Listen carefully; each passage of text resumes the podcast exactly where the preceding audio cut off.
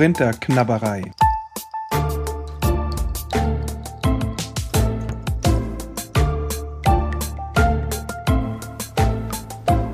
Paulusbriefe gelassen gelesen.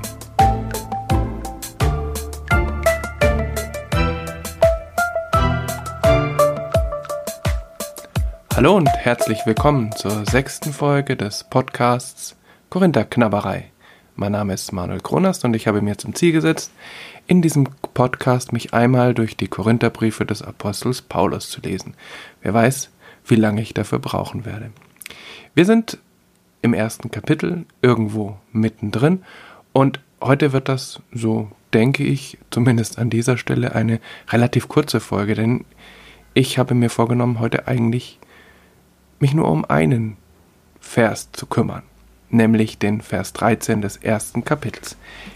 Wir haben uns ja schon mit der Einleitung beschäftigt, mit dem Gruß, mit einem Dankgebet, das Paulus an Gott richtet, für die KorintherInnen, die eigentlich alles haben, was sie brauchen für ihr Glaubensleben. Und dann geht es mit der ersten Problematik los, die Paulus irgendwie ja, von der Paulus irgendwie erfahren hat, von ähm, Menschen, die aus Korinth gekommen sind, die Leute der Chloe. Und offensichtlich hat Paulus das Gefühl, dass die Streitigkeiten, von denen diese Menschen berichten, mehr sind als einfach nur Meinungsverschiedenheiten, wenn man eben einfach äh, sich darüber unterhält, sich austauscht, diskutiert, wie man denn nun diese Christusbotschaft verstehen könnte. Denn dann, äh, das ist ja eigentlich völlig klar, die KorintherInnen hatten ja erst vor wenigen Jahren davon gehört, dass es diesen Jesus Christus gab, dass der am Kreuz gestorben war und dass das irgendetwas ganz besonders Tolles gewesen sein sollte, was für ihr Leben dann auch besonders gut ist. Natürlich gab es da Diskussionen, vor allem weil ja der, der ihnen das damals alles zum ersten Mal erzählt hat, eben dieser Apostel Paulus, gar nicht mehr da war und schon seit einigen Jahren nicht mehr da war. Natürlich gab es da Diskussionen. Aber Paulus war offensichtlich der Meinung, dass diese Meinungsverschiedenheiten, diese Diskussionspunkte eben mehr waren als das, sondern Zeichen von tatsächlich schon vorhandenen oder eben auch drohenden Spaltungen. Also, dass die Gemeinde irgendwie auseinanderfällt.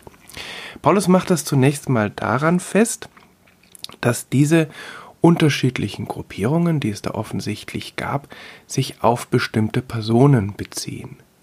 Mindestens auf drei. Eben Paulus selbst, Kephas, also Petrus, und Apollos.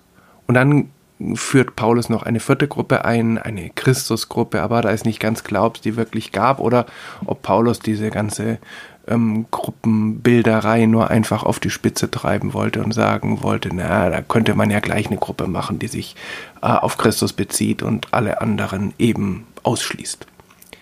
Es wird klar, dass Paulus das nicht gut findet. Aber es wird auch klar, dass das erstmal gar nicht darum geht, was diese Gruppen so sagen. Paulus sagt ja nicht, die Käfersgruppe, das ist völlig bescheuert, was die sagen. Das ist, äh, geht überhaupt nicht theologisch, sondern Paulus sagt einfach nur, es ist nicht gut, dass es diese Gruppe gibt, weil sie sich eben auf diesen Käfers bezieht. Und offensichtlich ist das mehr als ein Fanclub, sondern ähm, offensichtlich ist das ganz wichtig für diese Personen, dass sie zu Käfers gehören und äh, auch für ihren Glauben und für ihre Heilserwartung. Und da sagt Paulus bis hierher und nicht weiter. Und nun sagt er äh, ja, folgt ein sehr denkwürdiger Vers. Ich lese den einfach einmal vor. Lässt sich Christus denn in Stücke teilen? Ist etwa Paulus für euch gekreuzigt worden? Oder wurdet ihr auf den Namen von Paulus getauft? So weit, so kurz. Aber ich möchte diesen Vers heute einmal in den Mittelpunkt stellen, weil ich ihn so wahnsinnig wichtig finde. Und weil Paulus ihn offensichtlich auch wichtig findet. Zunächst mal geht es darum um Christus. Wir haben ja schon erfahren, oder das hat sich eigentlich schon ziemlich deutlich herausgestellt, dass Paulus dauernd an jeder, bei jeder Gelegenheit eben den Namen Christus ins Spiel bringt. Oft in Verbindung mit Jesus, aber eben auch diesen Christus-Titel dieses Jesus, also dieser Gesalbte, dieser Messias, diese besondere Persönlichkeit und diese besondere Bedeutung dieses gekreuzigten Jesus.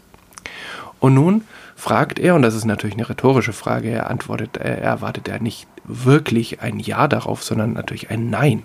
Fragt er, lässt sich Christus denn in Stücke teilen? Also Paulus weist hier wieder auf Christus hin. Und wie wir schon festgestellt haben, ist das eine Chiffre, ein Kürzel, ein Code, wenn man so will, für Jesus Christus, der für uns gestorben ist und auferstanden ist.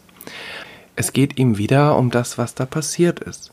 Also sozusagen um das, was die Grundlage des Glaubens der Gemeinde ist, warum sie sich überhaupt zusammengetan haben. Er weist dann darauf hin, und das tut er an vielen anderen Stellen, dass das Wunderbare, was da passiert ist und was er den KorintherInnen eben mitgeteilt hat, dass ähm, Jesus Christus gestorben ist und wieder auferstanden ist. Also dass da etwas Heilvolles geschehen ist. Und das, sagt er, das ist für alle geschehen. Also für alle, die da irgendwie auch drauf vertrauen und die sich darauf einlassen. Und das kann nicht geteilt werden. Also sagt er, das Grundlegende, was überhaupt euren Glauben trägt, das kann nicht gespalten werden. Das verträgt keine Spaltungen. Insofern ist es eigentlich völlig widersinnig, wenn es Spaltungen gibt, denn die kann es eigentlich im Glauben gar nicht geben.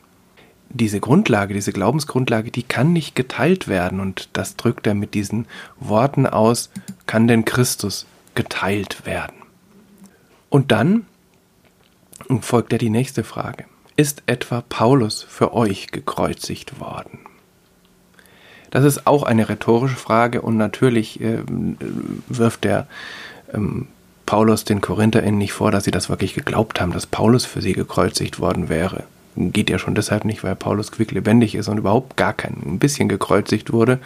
Das kommt ja dann erst später. Aber ähm, mit dieser Frage sagt er zweierlei. Einerseits schwingt natürlich mit, ja, wenn das tatsächlich so wäre, wenn eben Paulus für die Menschen, die sich in dieser Pauluspartei zusammenschließen oder auch für die anderen, wenn er eben für die gekreuzigt worden wäre, dann wäre es völlig in Ordnung, wenn sich eine Gruppe bilden würde, die sich eben auf Paulus beruft. Aber das ist eben nicht so. Paulus ist nicht gekreuzigt worden. Und Paulus ähm, macht das natürlich auch ziemlich geschickt, dass er sich hier in den Mittelpunkt stellt. Denn ähm, so sagt er auf der einen Seite, ich finde es auch nicht gut, dass es eine Partei gibt, die sich auf mich beruft, sondern das geht gar nicht. Ähm, und auf der anderen Seite ähm, nimmt er natürlich all denen den Wind aus den Segeln, die sagen, ja, dieser Paulus, der will nicht, dass ähm, sich irgendjemand auf Käfers beruft, aber auf ihn, auf Paulus dürfen sie sich ruhig berufen. Er sagt hier klar, nein, Paulus ist nicht für euch gekreuzigt worden. Er nimmt damit eine Formel auf, die ja tatsächlich in den Gottesdiensten oder im Glaubensleben dieser Gemeinde wahrscheinlich bekannt war, nämlich, dass Jesus Christus für euch, für uns, für die Menschen dort in der Gemeinde gestorben ist, gekreuzigt wurde. Also er nimmt diese Formel auf und ähm, bricht die ironisch und sagt also, das heißt doch eigentlich ganz anders. Auf der anderen Seite ist es für den Paulus natürlich auch eine Entlastung, dass es eben nicht so ist. Paulus stellt sich ganz klar hier als Menschen dar und nicht als Gott. Also er wehrt sich gegen eine Verwechslung von Verkündiger und Verkündigung. Also er sagt, ich Paulus, ich verkündige euch das Heil. Ich erzähle euch, was euch gut tut und was eurem Leben einen Sinn gibt und was den Tod besiegt hat. Aber das bin nicht ich. Ich bin nicht euer Heil. Ich bin nicht euer Freifahrtschein für ein ewiges Leben. Und es ist sehr interessant, dass es tatsächlich in der alten Kirche dann später in dieser Märtyrertheologie dann da auch Richtungen gab, die genau etwas Ähnliches vertreten haben, die sozusagen ähm, die Meinung vertreten haben, dass Jesus Christus noch nicht ganz fertig geworden ist damals mit seinem Kreuzestod und dem Heil, dass da noch etwas übrig geblieben ist zum Heil und das müssten jetzt die Märtyrer durch ihre eigenen Tode ergänzen. Und da geht es natürlich tatsächlich darum, dass Menschen notwendig sind für das Heil. eben diese Märtyrerinnen und Märtyrer, die dann sich gerne in den Tod begeben, weil sie sagen, ja, dadurch wird eben das Heil vollendet. Das hat Jesus noch nicht so ganz richtig fertig gekriegt. Paulus hätte das vehement abgewehrt. Der wehrt es auch an dieser Stelle ab, dass eben Menschen nicht verantwortlich sind für das Heil. Und das geht dann gleich weiter.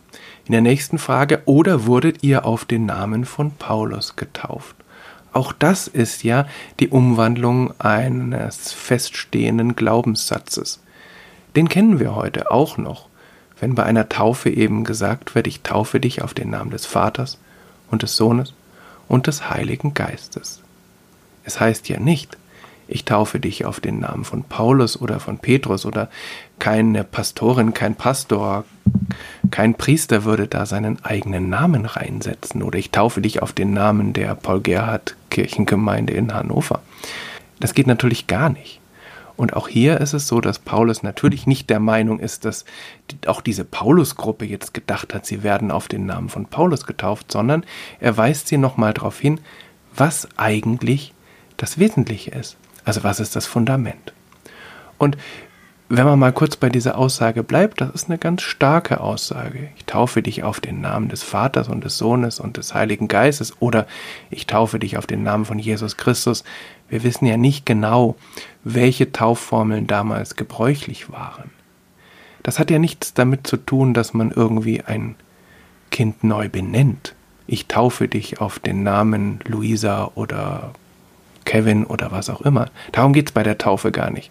Das ist ja nur bei Schiffen so oder bei anderen äh, abgewandelten Taufen. Sondern es geht um eine Beziehung.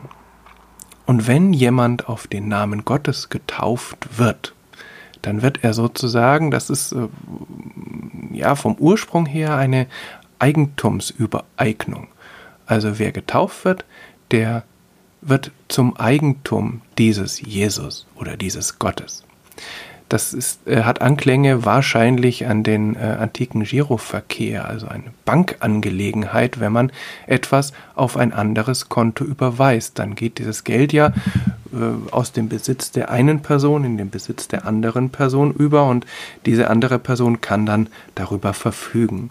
Und so ist es eben auch mit diesem Taufverständnis, dass mit dieser Taufformel eben deutlich wird, da kommt eine Person aus einem Herrschaftsbereich, also aus dem Herrschaftsbereich der Welt oder wie auch immer man das dann ausdrücken will, in den Herrschaftsbereich einer, äh, in einen anderen Herrschaftsbereich, eben in den Herrschaftsbereich Jesu Christi. Nun wird auch immer wieder klargestellt, und Paulus stellt das auch klar, dass wir keine Sklaven sind, keine willenlosen Knechte dieses Jesus oder äh, dieses Gottes, sondern eben Brüder und Kinder. Also das ist schon was anderes. Aber dennoch ist das eine sehr starke Formel, weil es eben um eine neue Zugehörigkeit, um eine neue Beziehung geht. Und da wird natürlich völlig klar, das ist völlig äh, unsinnig, da jetzt einen Namen eines Menschen hereinzusetzen. Denn wenn ich in den Besitz oder in das Eigentum eines Menschen komme, das ist zunächst mal eine beängstigende Vorstellung, wenn jemand eben solche Macht über mich hat, über mich verfügen kann und das ist ein Mensch. Das kann eigentlich nicht gut gehen. Und auf der anderen Seite sagt Paulus damit, das ist völlig widersinnig, das mit menschlichen Namen zu belegen. Aber auf der anderen Seite spricht er damit natürlich auch eine Gefahr an, die ja tatsächlich zu Spaltungen beitragen kann. Nämlich, wenn sich Menschen, sagen wir mal Mitglieder einer christlichen Gemeinde oder einer christlichen Gemeinschaft, äh, sehr an Personen binden oder auch an Gemeinden oder auch an Gebäude und darüber äh, aus dem Blick verlieren, dass es ja eigentlich um eine Beziehung zu Gott geht. Und das ist auch eine zeitlose Gefahr. Also wenn zum Beispiel in einer Gemeinde es eben auch unterschiedliche Geistliche geht und unterschiedliche Gruppierungen, die sich dann auf diese Geistlichen beziehen. Das ist was anderes, als wenn man sagt, es ist schön, dass die Pastorin, die mich damals konfirmiert hat, wenn die mich dann auch traut. Das ist ja ganz normal, dass es da eben auch Sympathien gibt und man fühlt sich wohl bei der einen oder bei dem anderen und das ist dann ganz schön, wenn die Person dann auch bei weiteren ähm, wichtigen Ereignissen in meinem Leben dabei ist. Das ist das eine. Aber wenn sich das dann verfestigt und wenn es ein Problem ist, dass wenn eine Pastorin geht in den Ruhestand oder in eine andere Gemeinde, dann immer noch eine Fixierung ist an diese Person und die von außen dann immer noch in die Gemeinde hineinregiert und man das Gefühl hat, das ist ganz schrecklich, dass die nicht mehr da ist, weil äh, Menschen sind in ihrem Glauben dann irgendwie dadurch gehemmt oder ähm, man hat fast das Gefühl, dass tatsächlich da irgendwie Heil durch diese Person geschieht und durch einen anderen Pastor oder eine andere Pastoren äh, kann das nicht passieren. Also da wird es dann schräg und da wird es auch letztlich glaubensfeindlich und auch lebensfeindlich, weil da eben etwas verbunden wird, was eigentlich nicht verbunden werden kann. Und natürlich kann es auf der einen Seite sein, dass man sich sagt, naja, wie die Pastorin das damals gemacht hat, das war schon toll. Und da haben wir uns wohlgefühlt. Und da äh, da klappte das mit dem Gemeindeleben. Ja, das kann ja sein, dass der Nachfolger, die Nachfolgerin das eben anders machen, vielleicht auch nicht so gut machen oder vielleicht auch nicht nur nicht so, wie man es gewöhnt ist. Aber das ist natürlich auch zu kurz gedacht, eben weil es dann auch heißt, naja, das, was ich in dieser Gemeinde suche, das ist eigentlich nur Wohlfühlen. Das ist Wellness. Da fühle ich mich aufgehoben. Natürlich gehört das dazu. Und natürlich will ich mich in einer Gemeinde wohlfühlen und es soll mir gut gehen und es soll mir etwas geben. Aber letztlich geht es im christlichen Glauben ja um was anderes. Und das bezeichnet Paulus eben mit dem Namen Jesus Christus. Also es geht um die Überwindung des Todes. Also, dass Menschen, die zu einer christlichen Gemeinde gehören, ja, oder überhaupt zu der christlichen Gemeinschaft, die Hoffnung haben können, dass mit dem Tod nicht alles zu Ende ist. Weil eben Jesus damals gestorben ist und wieder auferstanden ist, weil eben der Tod dadurch nur ein Übergang ist und nicht das Ende. Das sind doch die, ähm, die grundlegenden ja, Basics unseres christlichen Glaubens. Das ist mehr als Wellness jetzt im Augenblick und das ist mehr als Gemütlichkeit in einer Gemeinde. Und das, das kann kein Mensch garantieren. Also das wäre ja völlig widersinnig, denn wir Menschen gehören ja äh, in die, äh, auf diese Seite der Welt. Also das kann kein Mensch garantieren, dass ich eben ewig lebe. Das kann sein, dass mir das ein Pastor oder eine Pastorin einmal besonders plausibel gemacht hat oder dass sie den Glauben in mir geweckt haben durch das, was da gesagt wurde. Aber das heißt doch nicht, dass wenn diese Pastorin nicht mehr da ist, dass dann sozusagen die Pforte des Todes geschlossen ist und ich davor stehe und nicht mehr reinkomme. Sondern ähm, das ist das, was, was letztlich nur Gott garantieren kann. Und eigentlich nicht mehr und nicht weniger als das ist das, was Paulus da sagen will. Und er sagt eben, das ist eben für alle da und da gibt es keine Spaltungen innerhalb einer Gemeinde oder innerhalb der christlichen Gemeinschaft. Deshalb hat Paulus ja ganz am Anfang des Briefes die KorintherInnen ja so ein bisschen darauf hingewiesen, dass es ja auch noch andere Gemeinden gibt, die sich auch auf Jesus Christus berufen. Die Spaltung kann ja auch nicht sein zwischen der Gemeinde in Korinth und zwischen der Gemeinde in äh, Jerusalem und der in Ephes und in der in Antiochien, sondern das ist eigentlich alles eine Gemeinschaft. Und das, finde ich, muss auch heute noch in christlichen Gemeinschaften immer wieder klar werden und immer wieder wachgerufen werden, dass wir vielleicht unterschiedlicher Meinung sind und dass uns manche Kirchengebäude besser gefallen als andere und wir mit manchen Pastorinnen besser klarkommen als mit anderen. Aber das ist nicht das Wesentliche, sondern das Wesentliche ist, dass wir eben die Hoffnung haben können, dass wir ja aus dem Tod gerettet werden in das ewige Leben. Und dass es noch mehr gibt als diese Welt, die wir sehen und an der wir leiden und die manchmal so schrecklich ist und manchmal so wunderbar. Das kann nicht durch Menschen geschaffen werden und deshalb sind eben Spaltungen oder Unterscheidungen, die sich auf Menschen berufen, eben völlig widersinnig. Ja, so viel für heute, für den heutigen Tag, für die heutige Folge. Es ist jetzt nun doch nicht so ganz kurz geworden, obwohl es nur um einen Vers ging, aber naja, es ist halt so. Ähm, beim nächsten Mal geht es dann ähm, um weitere Konkretionen, wie sich äh, Paulus das so vorstellt und was er mit diesem Gedanken, besonders mit dem Gedanken der Taufe verbindet. Und da bekommen wir auch eine, einige Einblicke da rein, äh, wie das überhaupt so aussah mit der Taufe und wer getauft hat und ähm, was es auch noch für Leute in der Gemeinde gab. Bis dahin, alles Gute.